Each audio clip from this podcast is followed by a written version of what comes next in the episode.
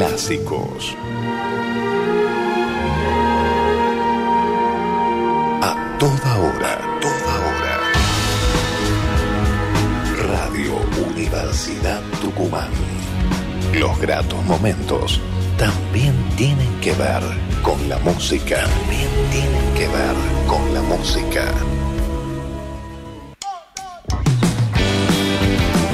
Agenda Central. El programa central de Espacio de Ideas para promover y revalorizar la información, el debate, la propuesta.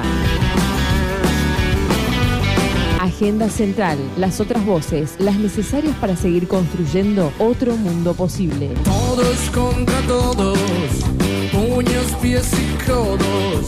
No hay ninguna duda que esto va a estallar.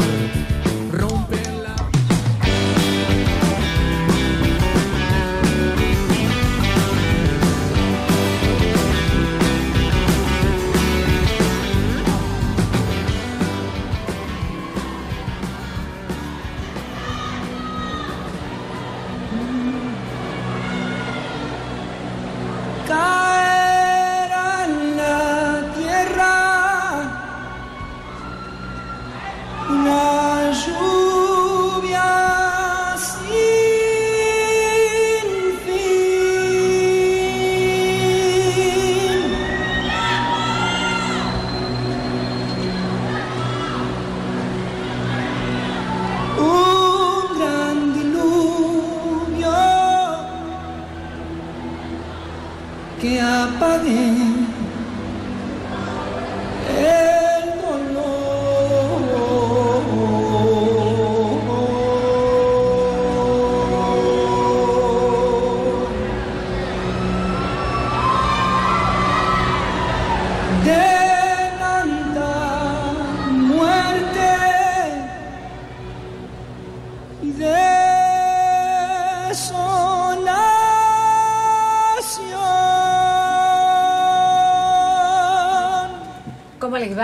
buenas tardes. Bienvenidos a Agenda Central, esta cita que tenemos cada martes a partir de las 20 horas con la conducción de la señora Silvia Rosque. ¿Cómo le va, Silvia? Bienvenida. Hola Claudia, muchas gracias. Hola Marcelo, hola querida Radio Universidad. Y aquí estamos con otro martes más de Agenda Central.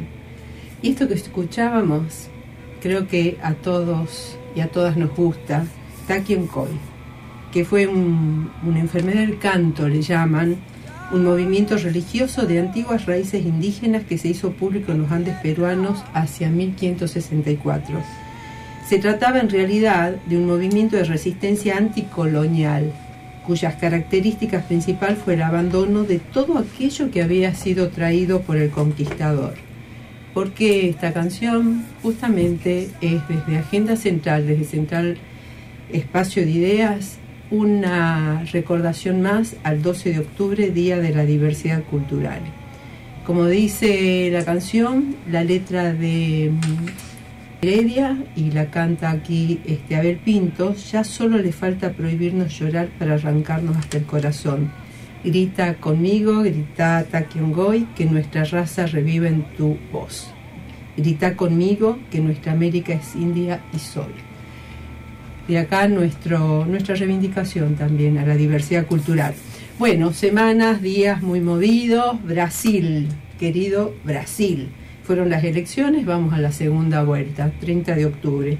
Eh, pero el bolsonarismo tiene una victoria legislativa, pero Lula va ganando. Fue una buena elección de Lula desde donde venía, no es lo que uno esperaba, va sumando apoyos de un grupo de economistas y del expresidente como Fernando Enrique Cardoso, y además se sumó Ciro Gómez, Simón Tebet, eh, en un mundo convulsionado.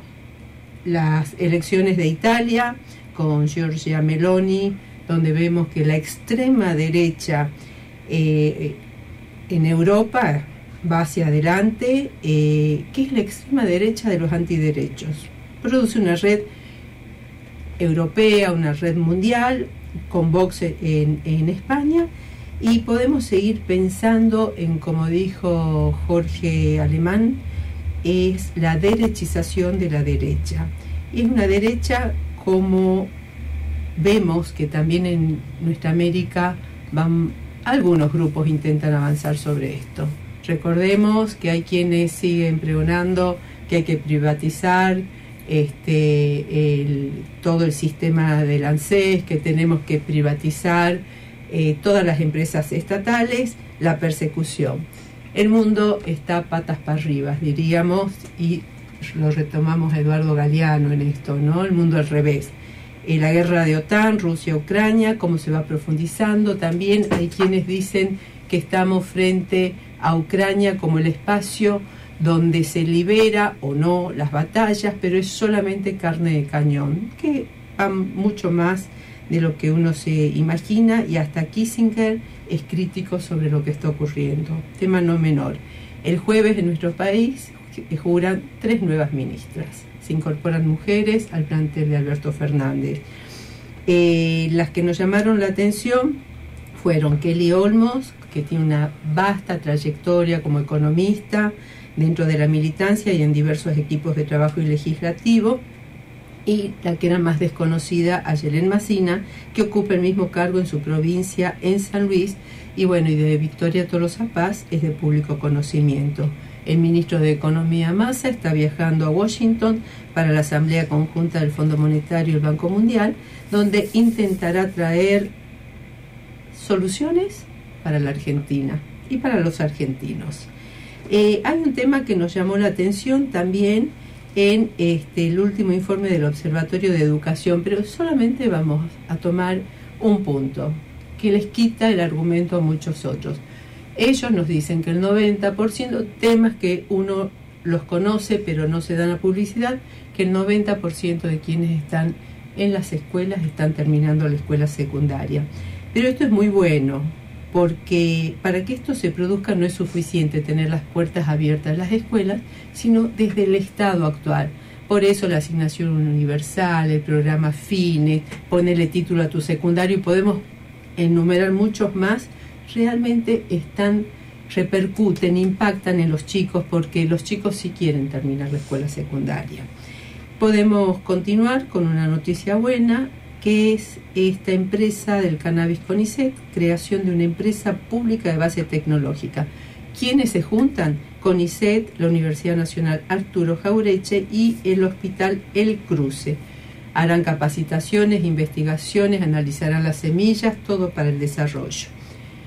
Pero ahora bien, está pasando algo muy importante a nuestro modo de ver en nuestro país. Se estrenó la película Argentina 1985 inspirada en la historia real, lo que hemos vivido los argentinos y las argentinas, cuando se comienza con el juicio a las juntas militares a partir de eh, la actuación de los fiscales Julio Estracera y Luis Moreno Campo, que en realidad se eran fiscales, abogados dentro del sistema judicial argentino, no muy conocidos, pero se atrevieron a investigar y enjuiciar a la dictadura militar más sangrienta de la historia argentina.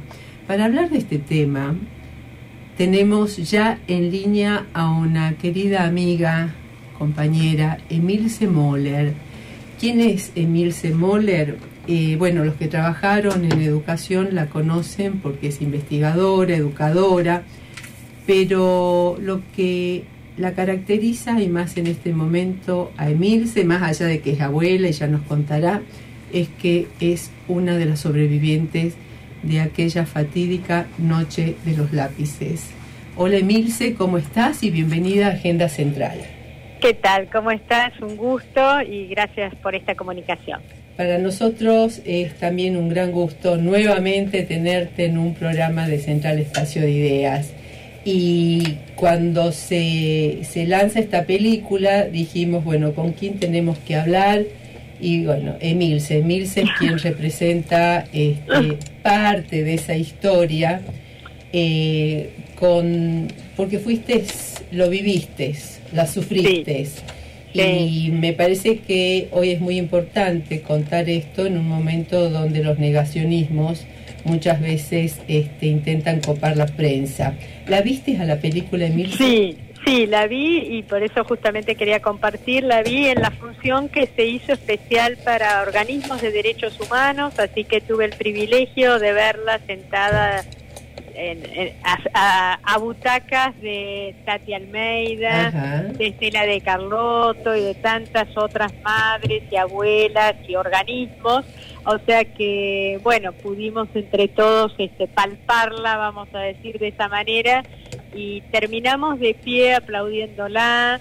Eh, tomaron la palabra justamente Tati y Estela felicitando a a los realizadores, estaba una de las realizadoras, que era una chica de La Plata, que, se ha ido a, vivir y es una cineasta sumamente valiosa en Estados Unidos y decía que, bueno, tenía la deuda pendiente con, con, los jóvenes, sentía, y que por eso la hizo. Este, y mm, es, es, este, realmente tiene una carrera este, impresionante y sin embargo dejó todo para hacer esta película porque sentía la necesidad. Ella se había ido eh, con, cuando apenas terminó la dictadura y sintió que le faltaba devolver eso a, a nuestro país. Y realmente es una película necesaria, básicamente. Es una película necesaria, no por supuesto para nada este, experta en cine, ni mucho menos, eso lo dejo a quienes conocen del tema, voy a opinar más que nada desde el sentimiento de lo político, de lo que significa de lucha de derechos humanos, de lo que significa todos este, estos temas tan sentidos para nosotros, y a mí me parece que si bien a, nosotros, a la gente de nuestra edad, los más, más de 60, este, nos conmueve, nos emociona y demás, este, no, vemos, aparte, está muy bien ambientada, o sea que nos, nos reencontramos con esa Argentina de, las cabinas telefónicas en la calle, una Argentina con cierta austeridad en la justicia, donde los, los jueces, los fiscales, este, todavía vivían en departamentos este, simples, este, los jueces se terminaban y se iban a comer una pizza en Panchero, en la calle. Ahí, entonces digo, bueno, algo que también, eh, también cosas como para analizar, ¿no? del tiempo y, de algunas cosas que, que nos han pasado como sociedad. Sí. Eh, básicamente es una película que vuelve a poner en voz alta las palabras memoria, verdad y justicia, ¿no? Sí. Esas palabras que eh, tenemos que hacer tanto ejercicio de transmisión en las nuevas generaciones, para mostrarles que surgieron de una fuerte construcción a lo largo de nuestro pasado reciente, con el propósito de investigar, sancionar las violaciones a los derechos humanos, esclarecer la verdad de lo ocurrido y reparar jurídicamente los daños causados, ¿no? Eso básicamente eh, lo, ponemos y, y muestra eh, cómo transitó nuestra sociedad, la consolidación, la consolidación de nuestra democracia, eh, utilizando estos conceptos con estos este, eh, ejemplares juicios a los genocidas, porque sabemos que sin verdad no hay justicia y sin justicia no hay convivencia social democrática. Entonces digo, es todo esto puesto eh, por supuesto con un recorte, con, con, cosas que siempre quedan afuera, pero con, este, con toda una dimensión muy fuerte que en estos tiempos, y como vos bien decías Silvia, tiene muy bien cuando nosotros decíamos justicia, de qué tipo de justicia nos estábamos refiriendo y que siempre, y vuelvo a resaltarlo, siempre es esta justicia, como digo yo, no justicia por mano propia, la justicia por mano propia no es justicia, es asesinato. Y creo que ahí es donde nosotros, quienes hemos padecido, tenemos autoridad para decir eh, eso. Nosotros no buscamos nunca venganza, sino este tipo de justicia. Yo creo que la, la lucha, y pongo en abuelas, en madres, en hijos, en todas las organizaciones este, representativas de los derechos humanos, fue justamente esto, no hay venganza, no hay justicia por manos propias, tiene que actuar todo el aparato jurídico y judicial de nuestro país para que realmente, realmente impacten las conductas de todos nosotros, ¿no? Exacto. Y, las, y, y los movimientos de derechos humanos pudieron contrarrestar estas, estas miradas de tanto odio, de tanta bronca, y que hoy, que estamos en el año 2022, siguen siendo ejemplo.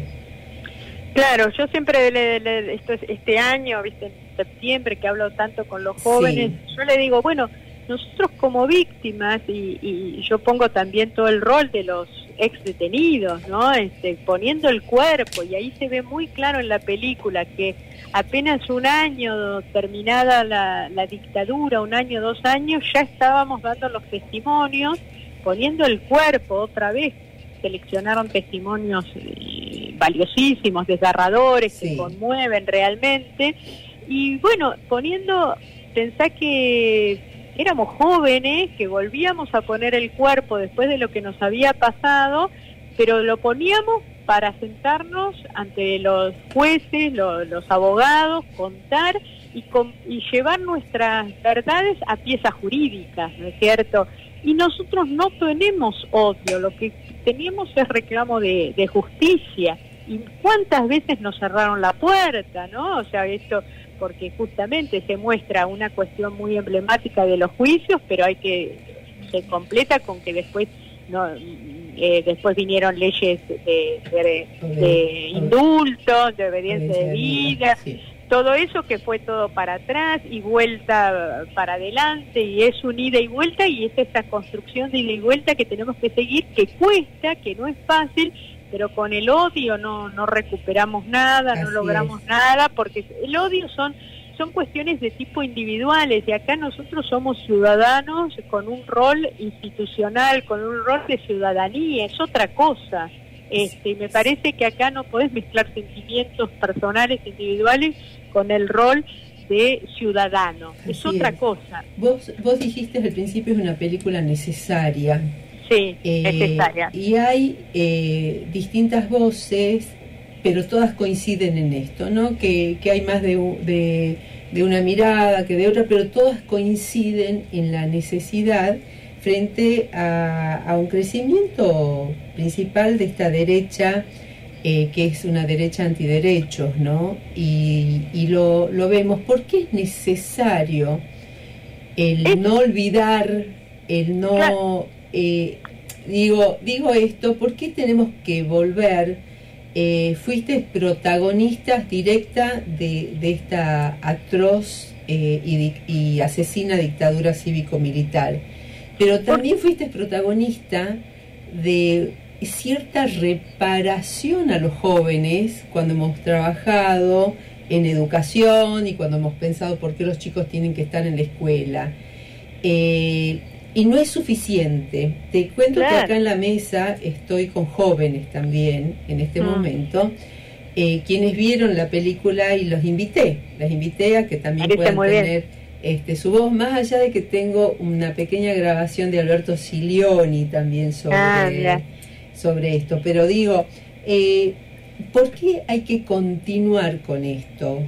Porque es lo que yo digo, el pasado no ha pasado. Es un, en nuestro pasado que, por supuesto, a jóvenes hablarle de 1976 es como hablar de, y hablan de estando en Tucumán, de, la casa de Tucumán, cierto? O sea, es, es un hecho histórico lejísimo, pero para un proceso histórico, económico, de país, no es, 40 años no es nada en donde todavía no cumplimos 40 años de democracia, eso no es nada. Por lo tanto, está todo en debate, eh, eh, eh, es todo muy inmaduro, por lo tanto tenemos que fortalecerlo.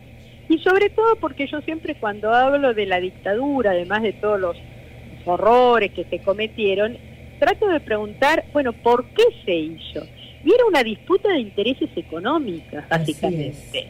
Y esa disputa de intereses económicas es subyacente al hoy, al presente. Claro. Entonces digo, eh, los dos modelos de, país eh, que en aquel momento, por las características de América Latina, por las características que se daban en esos procesos en donde se resolvían con dictaduras, este, hoy se están resolviendo a través de eh, las cuestiones de, las urnas, ¿no? de las cuestiones de democracia, pero subyacentemente es eso. Hay dos modelos de país en donde está la cuestión de la redistribución de los ingresos, ¿no es cierto? Un país en donde hay inclusión educativa, como vos planteás, inclusión laboral, pleno empleo, ampliación de derechos, y otro para restrictivo, eh, que, que se expulsa y eso era lo que se dirimió en el 76 y lo que se sigue dirimiendo en todos estos años de democracia. Por eso no es una cuestión de grieta, no es una cuestión de, polarización, es una cuestión de disputas de intereses, que de acuerdo a los procesos, cómo se van dando a nivel internacional, sobre todo en América Latina, se van resolviendo de distintas maneras. La puja de intereses económica sigue absolutamente vigente eh, hoy en día. Y por eso tenemos que seguir hablando del por qué existió eso, para estar atentos a qué maneras hoy esas eh, posiciones de esos modelos de país se representan hoy en día. Yo creo que esto, qué bien que lo estás explicando, Emilce, ¿no? Porque uno muchas veces se queda con, eh, con solamente eh, lo que produjo la dictadura cívico-militar en el tema de la desaparición forzada de personas. Y no se analiza por qué tuvieron que hacer desaparecer. Claro. Entonces digo, hicieron desaparecer porque era justamente la disputa de intereses económicos necesitábamos gente que no piense, gente que no luche, gente que, que no ponga el cuerpo, como vos dijiste, ¿no? Claro, eso es. Y hace unos días estuvo acá en Tucumán, Miley, y estuvo en Tucumán junto con Bussi, se juntaron. Sí, sí, y, sí, lo vi. Y lo primero que, que ellos eh, plantean es que les demos los nombres de los 30.000 desaparecidos. Digo, realmente siguen eh, utilizando las herramientas que les dio la democracia y que les va a seguir dando, pero ¿para qué? Para seguir hostigando y seguir promoviendo un modelo de país que no nos contiene a todos y a todas, pero además eh, eh, banalizando la memoria. Claro, pero eh, sobre todo ante y con respecto a por qué hay que seguir, una de las cosas que por qué hay que seguir hablando, porque además de esto que yo planteaba, los delitos se siguen cometiendo, porque nosotros, o sea, una de las cosas es dónde están los cuerpos de los chicos de la noche de los lápices, entre tantos.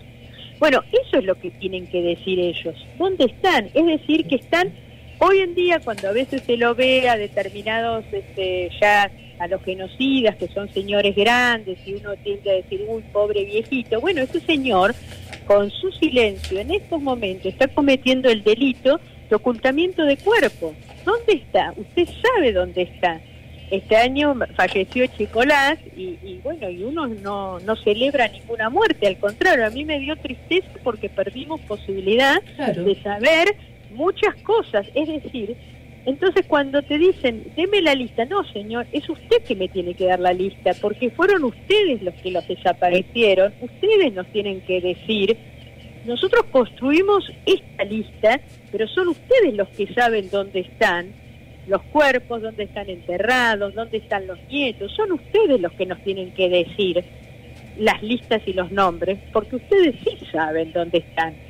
Entonces digo, me parece que tenemos que invertir ese tipo de cosas y eso, ese delito no sigue cometiéndose. Claro que sí.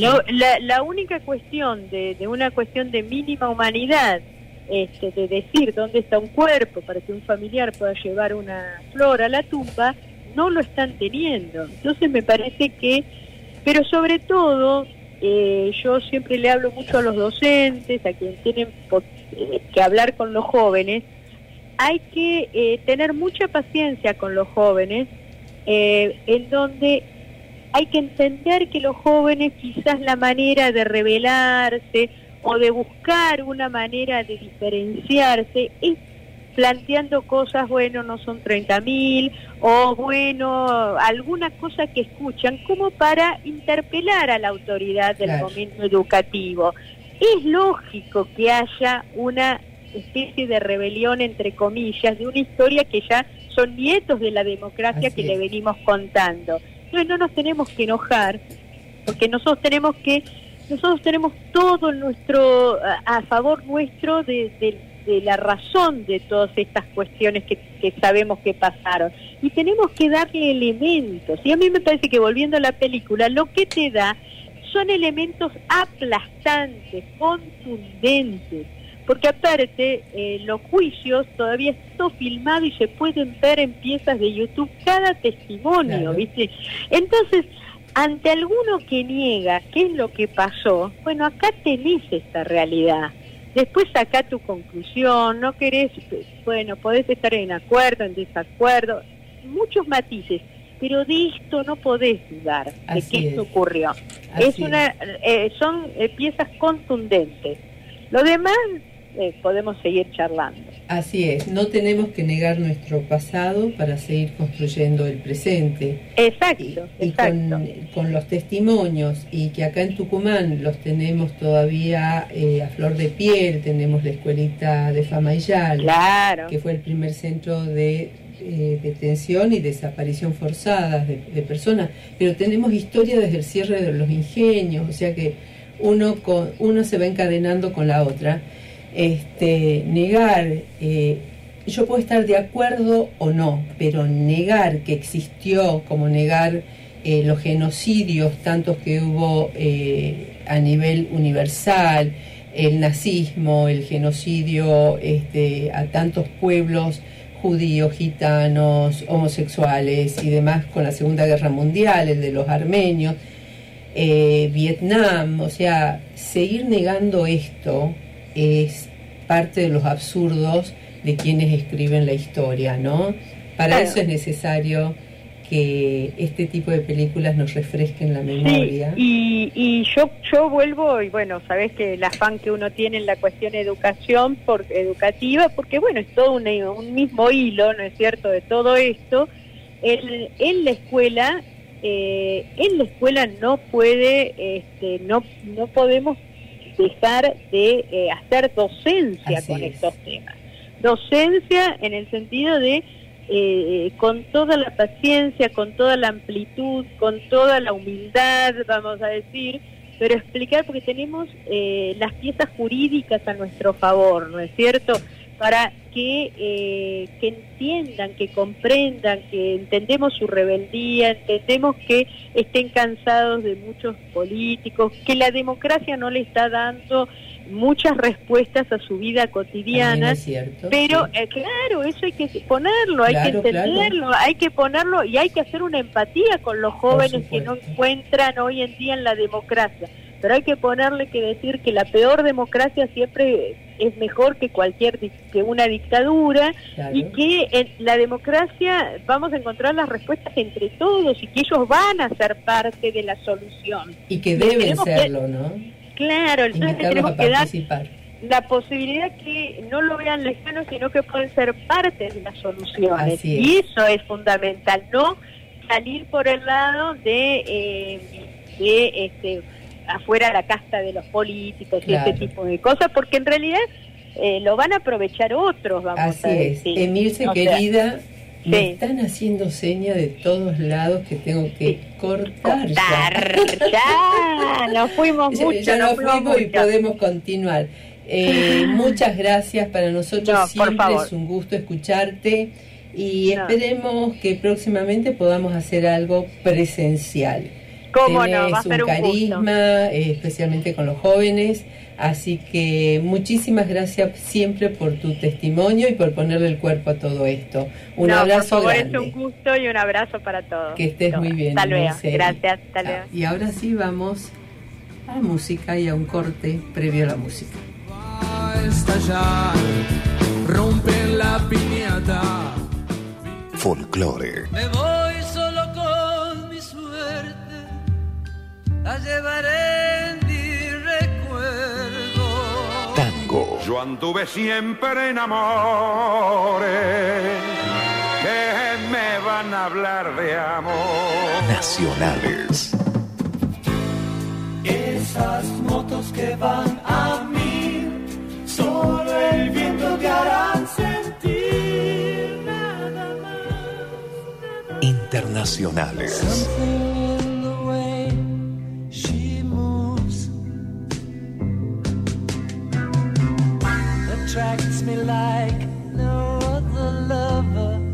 Jazz.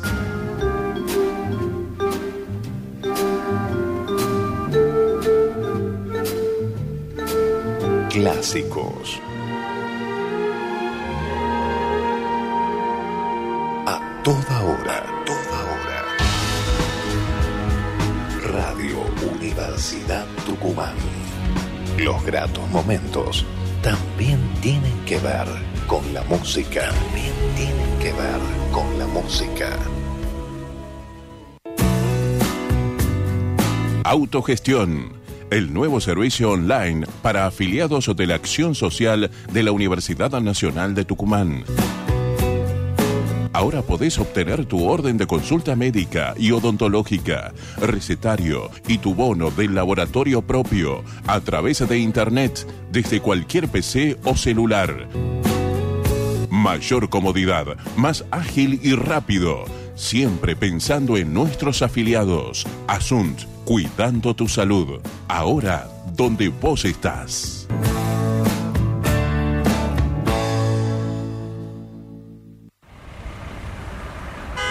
Cuida a una persona con discapacidad de baja visión con la luz baja de tu vehículo. La luz baja es obligatoria en caminos interurbanos y rurales, independientemente de los factores climáticos o las condiciones de visibilidad. Ley de Tránsito Nacional, artículo 47.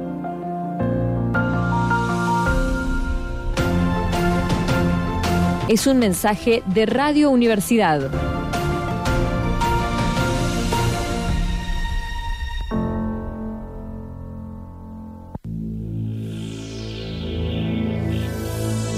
Radio Abierta, 12 de octubre. Matices y resignificación de una controvertida conmemoración. Entrevistas y debates con invitados especiales. Organizado y coordinado por la magíster Laura Moya y el licenciado Ricardo Bocos. Radio Abierta, 12 de octubre. Matices y resignificación de una controvertida conmemoración. Miércoles 12 de octubre a partir de las 10.30 horas. Invitan Facultad de Ciencias Naturales, Instituto de Arqueología y Museo de la UNT y Radio Universidad Tucumán. Somos la tierra, el agua y el aire, fuego sagrado de la libertad. Somos la historia que nadie había escrito, otro camino que vamos a andar.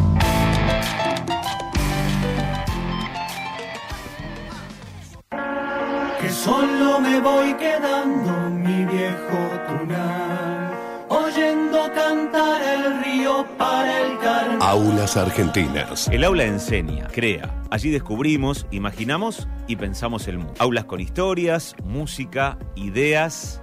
Aulas con voces, lucha y compromiso. Aulas que nos invitan a recorrer, que nos invitan a reflexionar y también a compartir. El programa que recorre todo el país, las universidades nacionales y sus radios universitarias. Aulas Argentinas, los domingos a las 18 por Radio Universidad.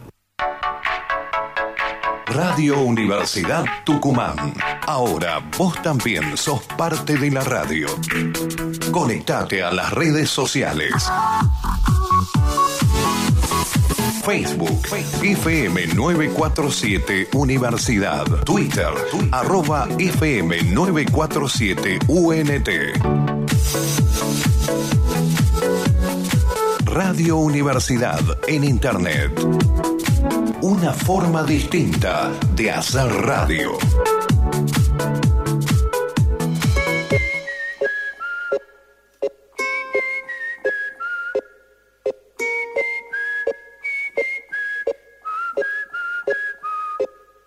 Tengo un perro viejo que no tiene raza.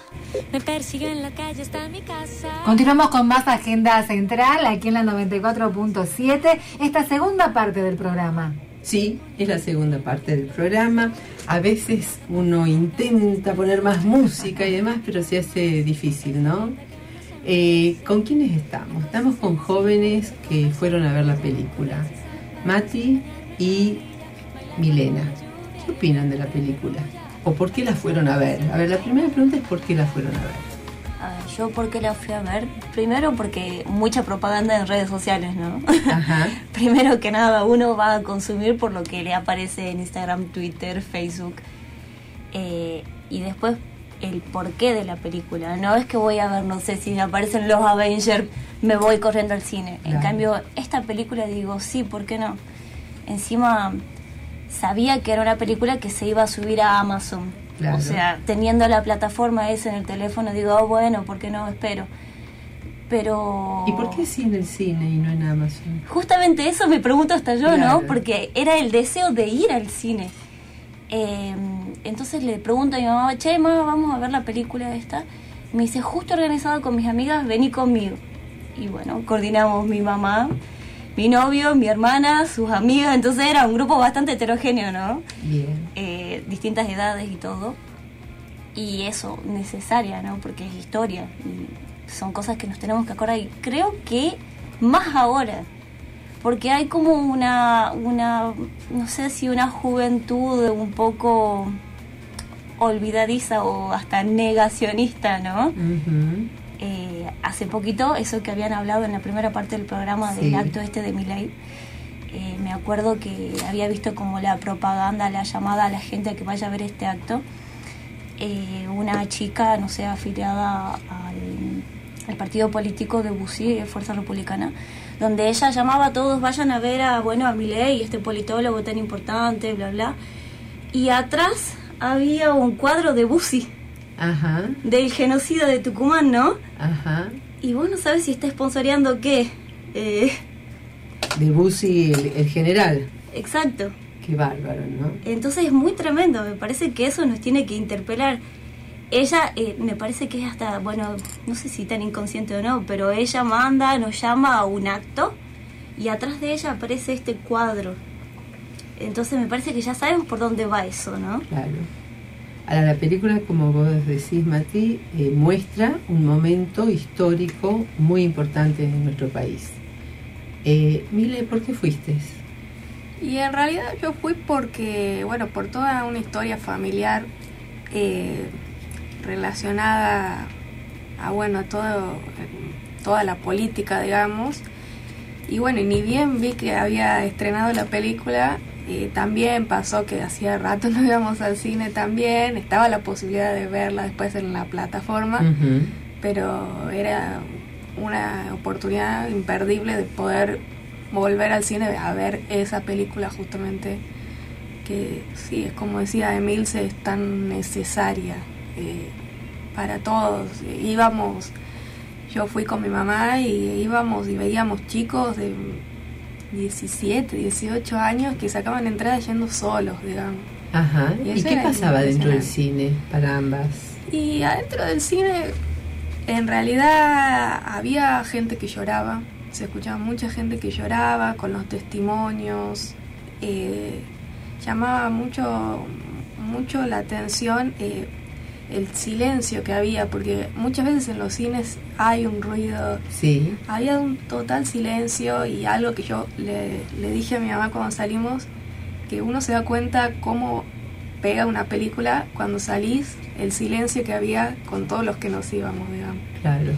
Y bueno, y, y durante la película, sí, había aplausos, había, eh, eh, fue muy emotivo. Fuiste a verla con tu mamá y con amigas de tu mamá. Sí, ¿Y qué sí, pasó? Era un grupo.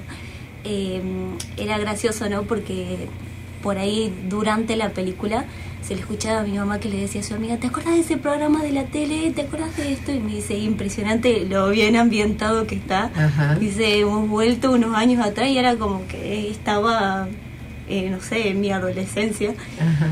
Eh, para mí es, es televisión, yo lo, veo desde ahí. Yo les pido un segundo, ponemos un poquito más de música y después vamos a escuchar la opinión de Alberto Silioni.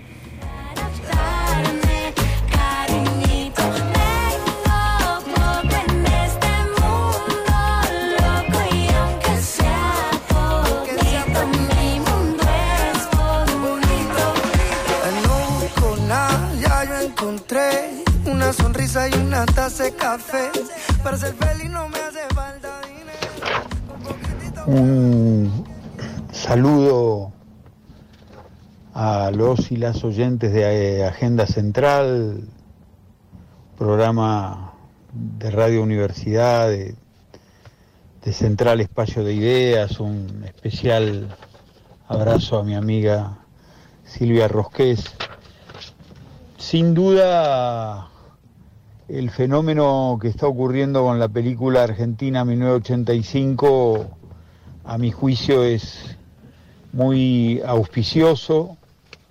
Eh, hay en pocos días un, récord de público y siempre es interesante ver algunas reacciones de nuestra sociedad, nuestra sociedad que está atravesada por, por tensiones a veces muy profundas, por, por objetivos que reiteradamente no alcanzamos como sociedad, lo que produce eh, a veces desasosiego, lo que nos produce desasosiego y, y dolor. Pero también en este caso me parece que, que debemos mirar ese aspecto positivo de, de, la sociedad argentina en términos del resguardo de la memoria. Eh, por supuesto, nunca creo que, que, esos logros son para siempre, pero, pero sí creo que, que la sociedad argentina desde hace un tiempo ha dado un paso respecto de la memoria, que ha entendido que el que olvida repite y, y, y que la memoria es una obligación social y, y eso me parece que, que, está instalado, más allá de que por supuesto no, no me resulta ajeno entender que hay sectores que, que pugnan por el olvido, pero, pero me parece que, que este fenómeno que, estamos viendo eh, habla de, de, de, una sociedad que ha entendido el deber de memoria, que, que, ha entendido que no tiene derecho al olvido. Y eso es algo, permítanme que, que diga que como educadores eh, desde hace un tiempo venimos eh, transitando un camino de, de, trabajo en ese sentido. ¿no? Memoria eh, verdad y justicia desde el nivel inicial, mm, con, con, fuerza en el nivel primario, secundario y por supuesto en, en, la universidad como un acto social y creo que con frecuencia los, los docentes eh, eh, recordamos lo que a veces la sociedad tiende a olvidar. Muchas veces los educadores hablan en nombre de la humanidad y, y, en este caso pensamos, y ya lo estamos haciendo desde la provincia de Buenos Aires, eh, ver cómo podemos hacer que esa película pueda ser este, vista, analizada en, en, nuestras escuelas. Así que en medio de una sociedad vertiginosa, con, con frecuencia, con, con, muchos problemas, eh, e-, este fenómeno que está ocurriendo creo que debemos este, celebrarlo. Bueno, eh, Alberto Silioni fue ministro de Educación de la Nación y actualmente ocupa ese cargo que creo que se llama director de escuelas eh, y siempre tan amablemente y pensando desde, desde sus lugares cómo seguir construyendo, como él plantea, ¿no? La memoria es una obligación social y no hay derecho al olvido. Chicas, ¿qué, qué les transmitimos a los jóvenes de, de 20 años para arriba, los chicos de la escuela secundaria? ¿Cómo hacemos para que esto pueda, pueda realmente profundizarse? ¿Qué se les ocurre? estás invitada también a participar. Y bueno, yo lo que creería primero es que tendría que ser algo obligatorio, que se tiene que ver en todas las escuelas. En la provincia de Buenos Aires, eh, en la provincia, tanto en la, eh, claro, eh, en, toda la, en todas las provincias, sí. digamos, me parecería que tendría que ser algo obligatorio, uh -huh. algo que, que, les queda a los chicos. Yo me acuerdo haber visto en la escuela en eh, La Noche de los Lápices, por ejemplo, eh, y Impactan. son películas que te quedan, claro. o sea, que no te las olvidas y, y, bueno, y son Pero son decisiones, creo que tendrían que ser tomadas para que sea obligatorio. De las políticas públicas. Totalmente. ¿Y con los amigos? Y con los amigos siempre hay distintas opiniones, ¿no? Está el grupo de amigos que vos decís, no se habla de política. Pero me parece que esta película ni siquiera está como politizada, todo está politizado, ¿no? Pero esta película te muestra lo que ha pasado en esa época alfonsinista y todo lo demás, ¿no? Era necesario el juicio a las juntas. Era algo que se tenía que hacer porque no se le hizo juicio a ellos que, que a los desaparecidos. Entonces que se le haga por lo menos a la otra parte. Eh, Eso es lo que se denominó terrorismo de Estado. Claro. Porque era desde el Estado estas políticas nefastas, ¿no? Sí. Eh, me parece que hay que difundirlo eso de e- e instaurarlo en las escuelas, ¿no? Que sea de conocimiento, que los adolescentes, los preadolescentes, a los 12 años ya uno empieza y se pregunta cosas y sabe a dónde va, a dónde no. Entonces que un poco les, se, les venga a la cabeza las ideas de, país, de lo que fue, de lo que uno quiere. Así es. Eh, hay que recordar, y que esto Emil se lo decía que era una disputa, ¿no es cierto?, entre distintos, principalmente entre dos mo- modelos de país, que en esos tiempos, y recuerdo lo que Mati decía que su mamá comentaba la propaganda, nos decían que lo importado era mejor que la industria nacional. Sí, sí. Entonces, ¿qué pasó? Desapareció la industria nacional. O sea, desaparecía la industria nacional, pero para eso había que hacer desaparecer personas, había que perseguir. Digo esto porque fue cuando más nos endeudamos también, ¿sí? Eh, externamente. Entonces, eh, ¿cómo es un proyecto económico, político, social?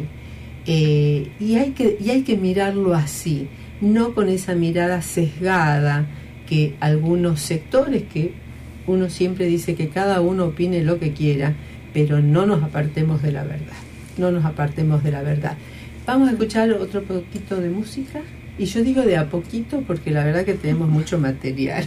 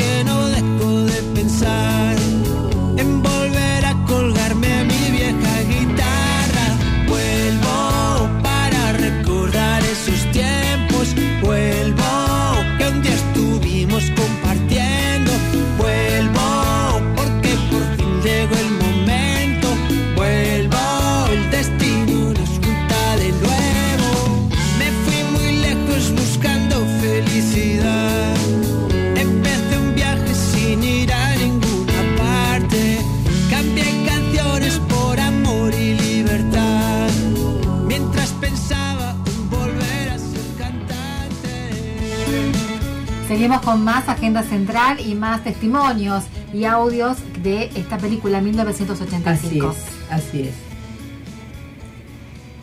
no decidí ver la película, sobre todo porque lo sigo bastante a Santiago Mitre, es un cineasta joven y talentoso que suele hacer películas eh, con un sentido crítico de la realidad política muy interesante. Por ejemplo, en la película El estudiante hace una radiografía muy crítica de la metamorfosis de los dirigentes estudiantiles de estos tiempos con relación a otras épocas. 1985 me pareció una película valiente y he leído por ahí un reportaje a su director y él dice que siendo consciente que en el corto tiempo que dura una película sobre todo de un momento tan complejo como ese. No se puede decir todo y profundizar en todo.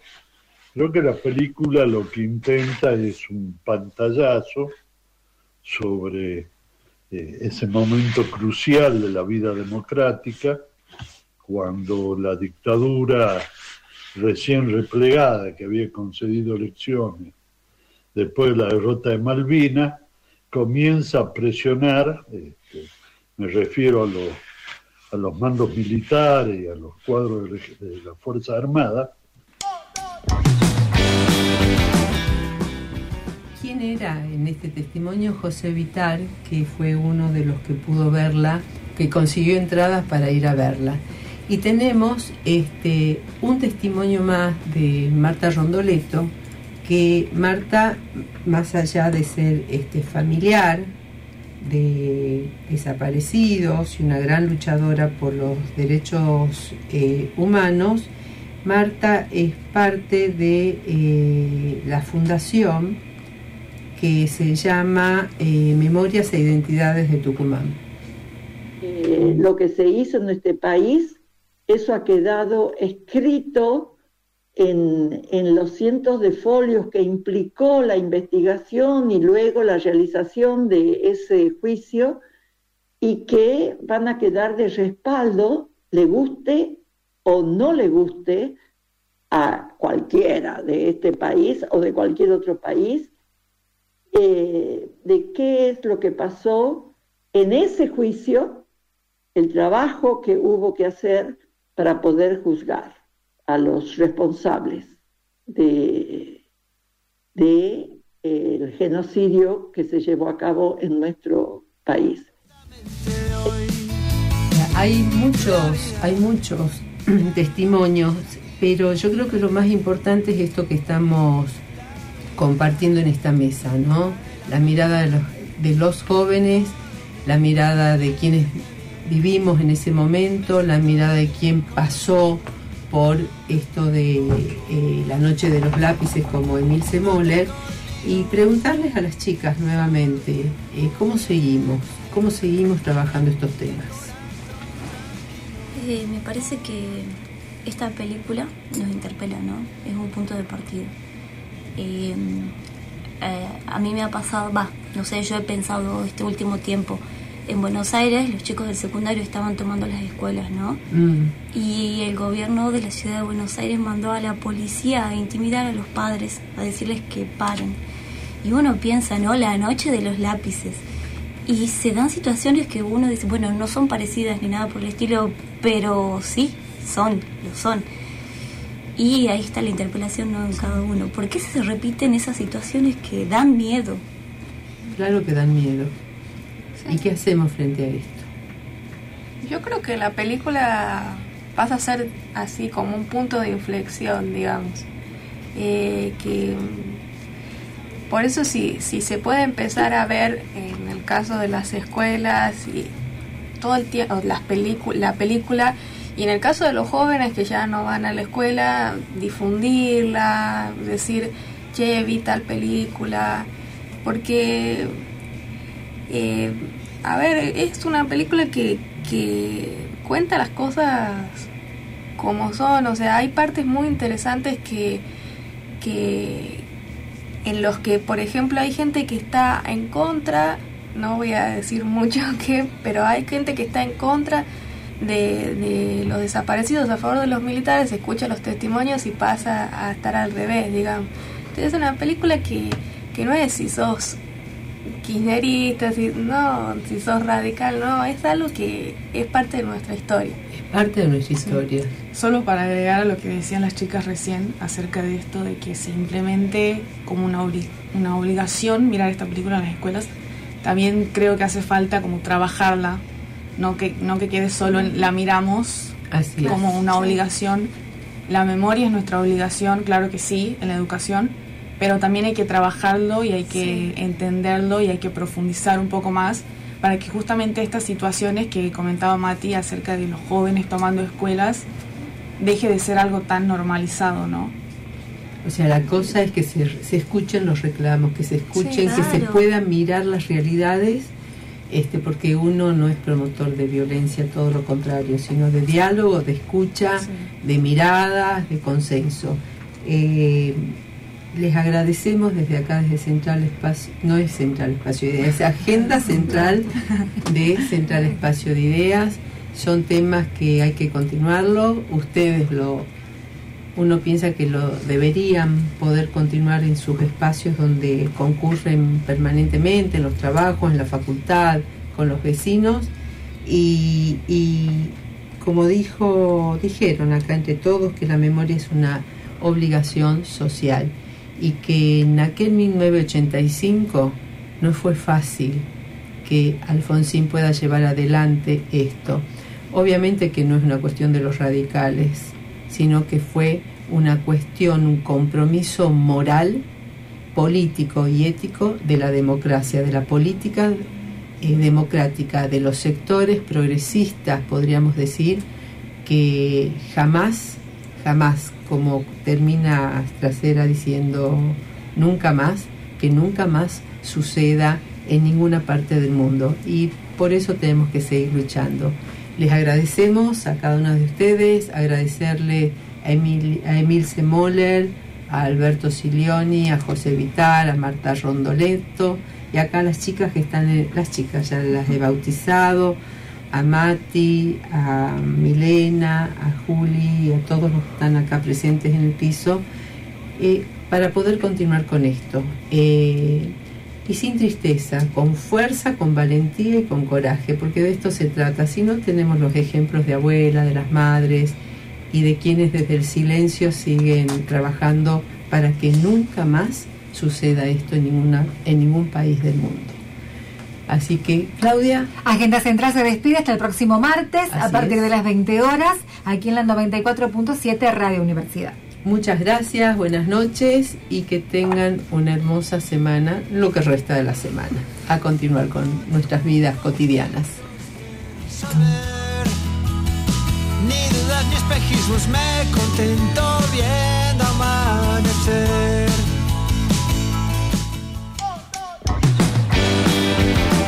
Agenda Central. El programa central de Espacio de Ideas para promover y revalorizar la información, el debate, la propuesta. Agenda Central, las otras voces, las necesarias para seguir construyendo otro mundo posible. Todos contra todos, puños, pies y codos. No hay ninguna La 947